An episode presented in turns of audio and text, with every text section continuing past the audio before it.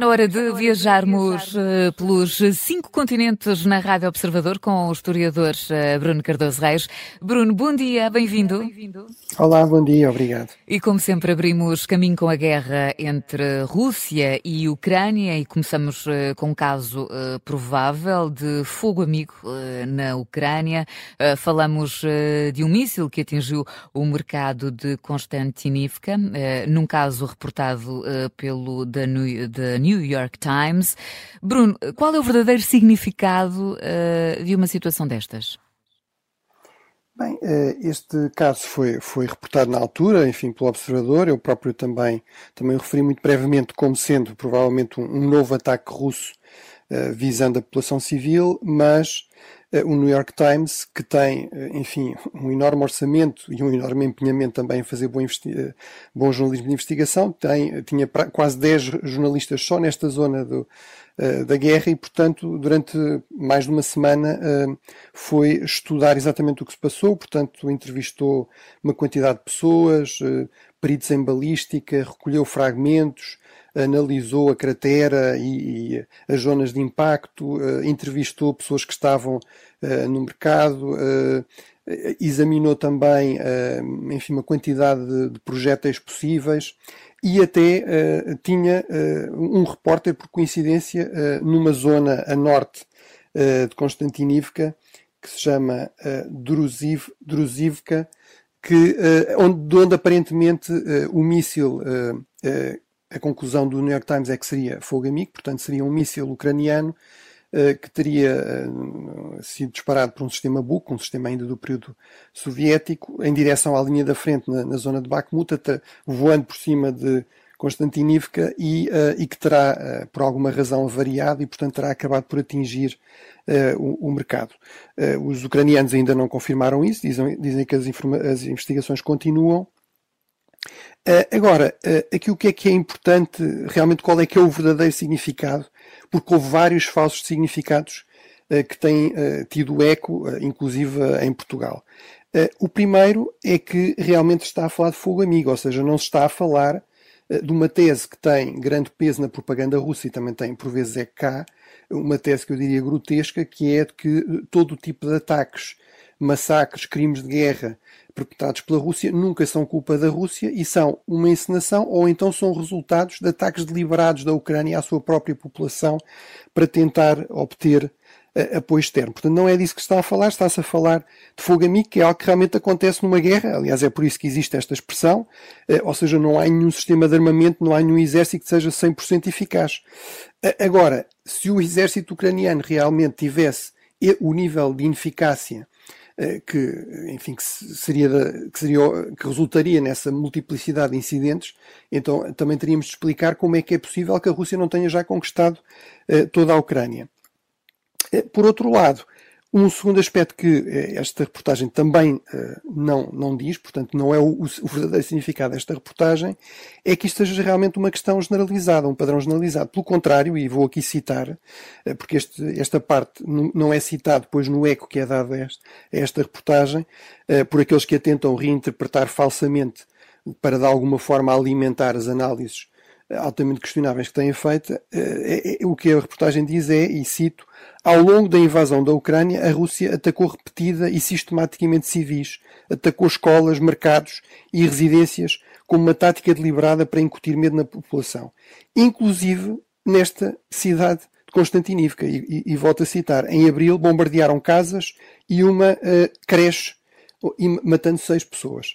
Eh, por fim, há aqui uma suprema ironia, é que a propaganda russa e os seus amigos no, no Ocidente passam o tempo a ridicularizar qualquer pessoa que se atreve a citar o New York Times eh, ou a BBC ou qualquer órgão de imprensa de referência ocidental como uh, um órgão credível a dar informação sobre esta guerra. Dizem sempre que é um órgão de imprensa europeia ou norte-americana e, portanto, obviamente, e obviamente aqui estou a, dizer isto entre aspas, não é?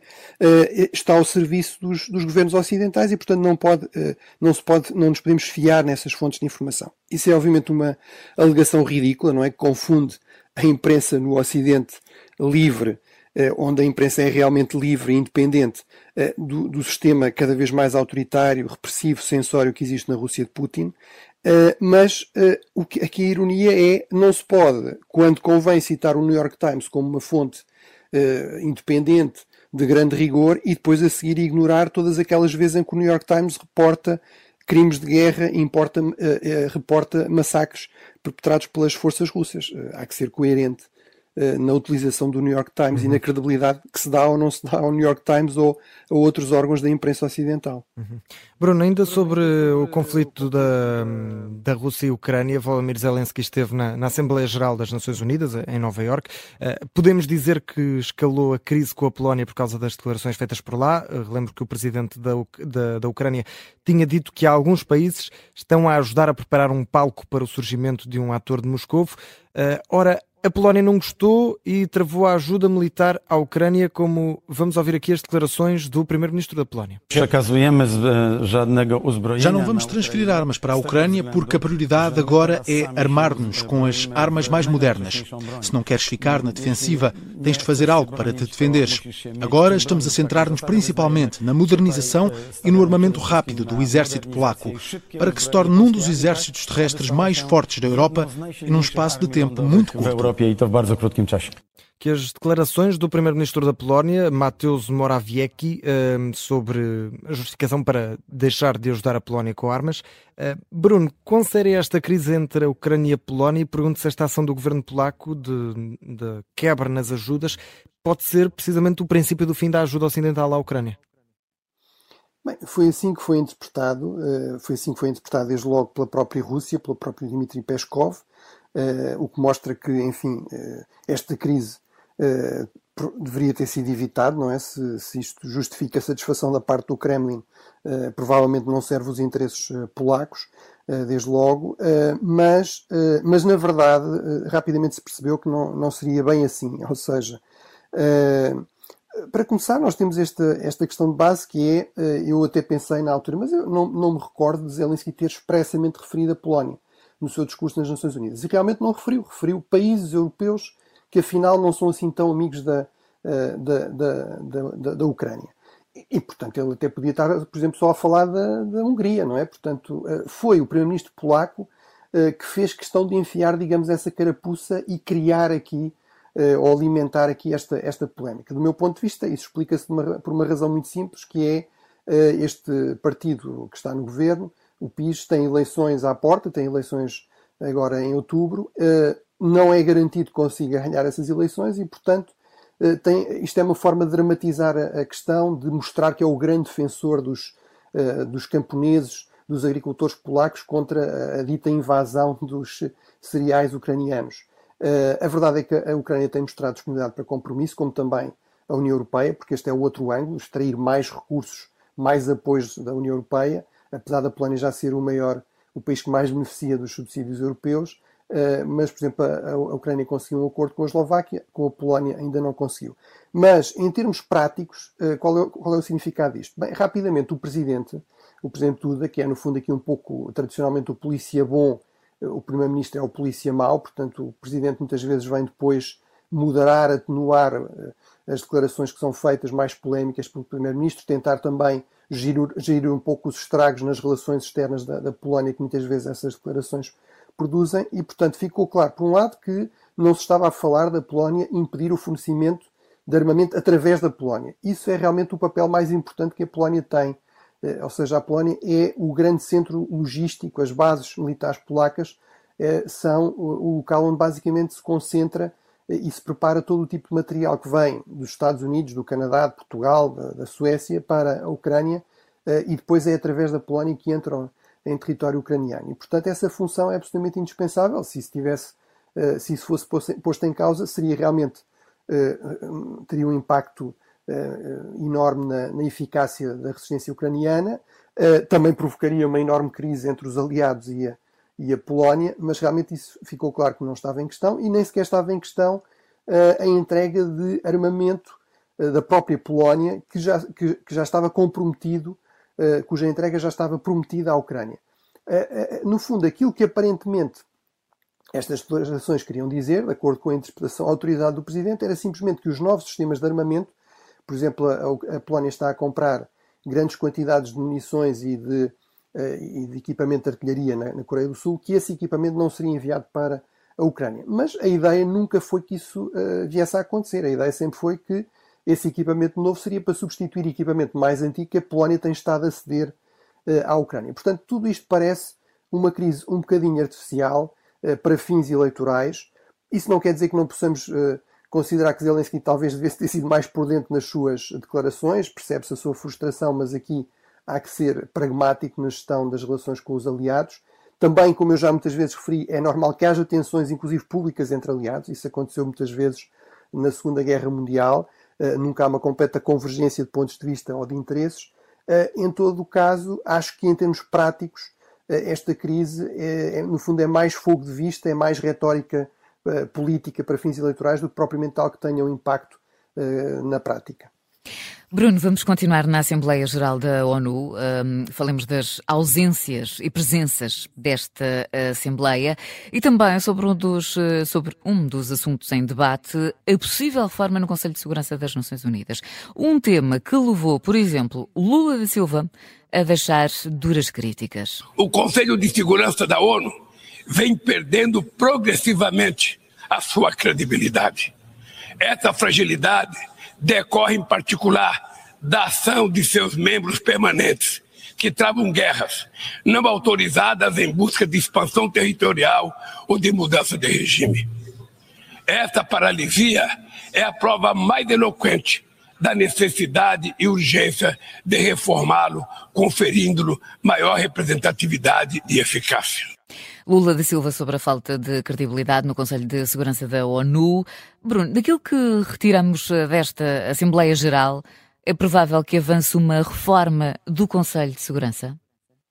Não, eh, não é provável todo. Sempre foi uma reforma bastante difícil, porque o problema é quem é que se inclui e quem é que se deixa de fora.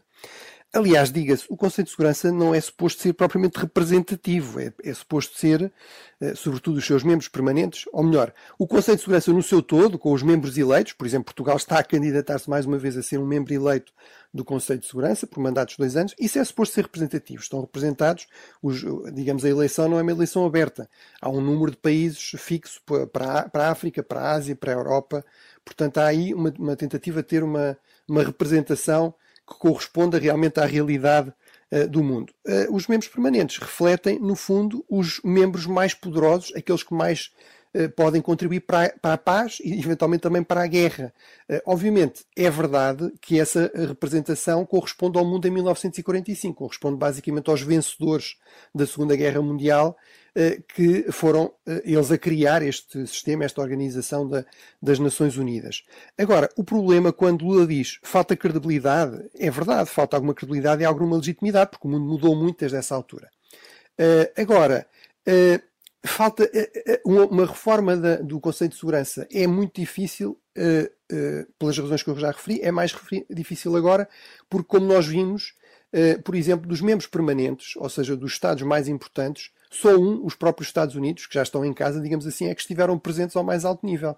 Portanto, há de facto um mundo cada vez mais dividido. Estamos numa segunda Guerra Fria. E, portanto, num mundo cada vez mais dividido, uh, muito mais conflituoso, será muito mais difícil chegar a grandes consensos para responder às grandes questões, por exemplo, até a crise climática, e mesmo estas questões como a reforma uh, do Conceito de Segurança. Uh, ironicamente, os Estados Unidos até seriam dos membros permanentes aquele que tinha mais interesse no alargamento. a China muito menos, porque, por exemplo, qualquer alargamento credível teria de incluir grandes rivais da China, como desde logo a Índia, em princípio o Japão. O Japão é o país que mais contribui em termos financeiros, em termos relativos, não é, de porcentagem da sua economia para o financiamento das Nações Unidas. Eh, e a Rússia, por exemplo, que é uma potência independência, também não tem interesse em alargar aqui um, um dos clubes exclusivos em que, de que ainda faz parte. Mas, portanto, eu acho que isso torna muito difícil o alargamento e, sobretudo, um Conselho de Segurança com mais membros permanentes com veto não seria um Conselho de Segurança mais eficaz. Provavelmente teria ainda mais dificuldades em chegar a acordo, haveria ainda mais potências a poder bloquear uh, decisões, uh, resoluções, uh, sanções, intervenções, que é exatamente aquilo que já acontece, mas se tivermos uhum. mais membros é mais provável que isso aconteça. Já agora, parte da reforma podia ser acabar com o sistema de veto ou até com o sistema de membros permanentes. Mas esse, esse sistema já existiu e falhou completamente. Era a organização antecessora à Organização das Nações Unidas, a Sociedade das Nações, não tinha este sistema. Qual é que foi o problema? Quando as grandes potências eram derrotadas numa votação eh, sobre questões que consideravam vitais, retiraram-se da Sociedade das Nações. E, portanto, quando a Sociedade das Nações chegou à Segunda Guerra Mundial, já só tinha a Grã-Bretanha e a França entre as grandes potências, todas as outras tinham uh, saído. Uh, portanto, foi por isso que este sistema foi criado. Mas qualquer acordo deste tipo, qualquer reforma, teria de ter o apoio, por exemplo, do Senado dos Estados Unidos. Alguém acredita que o Senado americano vai aceitar que os Estados Unidos deixem de ter direito de veto? Alguém acredita que o Partido Estado chinês vai aceitar que a China perca o direito de veto ou que a Rússia de Putin aceite, perder o direito de veto. Portanto, essa, essa dimensão da reforma realmente não é crível e, portanto, não, isto não vai resultar em mais eficácia, poderá resultar em mais legitimidade, mas não em mais eficácia. Bruno, vamos até à fronteira entre a Ásia e a Europa, vamos até ao Azerbaijão para falar da região de Nagorno-Karabakh, eh, até aqui controlada por separatistas arménios, que agora se renderam às forças azeris do Azerbaijão. Eh, Bruno, conflito é, é este que também envolve a Rússia e pergunto se não devia também ser tão falado, ou pelo menos ser mais falado como o conflito da Ucrânia. Bem, é isto, nós podemos falar dos conflitos que entendermos e que achamos importantes, mas em termos objetivos não, ou seja, o, eh, o, número de mortos, enfim, é sempre de lamentar, mas estamos a falar de algumas dezenas de mortos, por exemplo, neste, neste último descongelar deste conflito congelado, um, um conflito que uh, realmente remonta ao tempo do colapso da Rússia comunista, da União Soviética, final dos anos 80, inícios dos anos 90, uh, voltou a estar ativo novamente, teve congelado durante muitas décadas, com uma presença militar russa. A Rússia usou este conflito para, no fundo, manter a sua influência, quer sobretudo na Arménia, mas também no Azerbaijão, manter a sua influência nesta zona do sul do Cáucaso. Uh, aproveitando a, crescente eh, fraqueza e distração da Rússia e também o, o, facto do Azerbaijão ter apostado muito em relações com a Turquia, com o Ocidente, eh, ter enriquecido também com a exportação de gás natural de petróleo em 2020, eh, utilizando, por exemplo, muitos, muitos drones, antecipando um pouco até as táticas que a Ucrânia veio usar, conseguiu recuperar parte do território que tinha perdido e agora, praticamente num dia, basicamente ocupou todo o território deste enclave eh, e, eh, e, e, obteve a rendição, de, digamos, daqui do governo separatista. Este é um enclave que maioritariamente tem uma população arménia, precisamente eh, na, na formação da, da, União Soviética nos anos 20, eh, o, digamos, o Partido Comunista Soviético tinha mais receio do nacionalismo arménio eh, do que do nacionalismo azeri e, portanto, incluiu esta zona, que naturalmente eh, faria parte da Arménia, porque tinha uma população maioritariamente arménia, incluiu, na verdade, eh, no Azerbaijão e, portanto, foi essa a origem aqui de todo este conflito. Mas, sobretudo, isto mostra que a Rússia tem cada vez menos capacidade de controlar os acontecimentos na sua vizinhança próxima, de manter a sua influência na sua vizinhança próxima, por causa das enormes, uh, dos enormes custos, uh, enfim, em termos de material, em termos de tropas, mas também em termos estratégicos da, da sua invasão da Ucrânia. Ora, ainda na Ásia, uh, na China, Bashar al-Assad, o presidente sírio, está de visita ao país para assistir aos Jogos Asiáticos. Mas será que é mesmo essa a razão, Bruno? Não é, não é, e a própria imprensa oficial chinesa, uh, que nem sempre, digamos, é muito reveladora, deixa claro que não é. Uh, ou seja, temos aqui o, presidente sírio, no fundo, a procurar eh, na parte da China, eh, garantias de apoio. Eh, vai haver aqui uma, uma parceria estratégica, foi o que foi anunciado.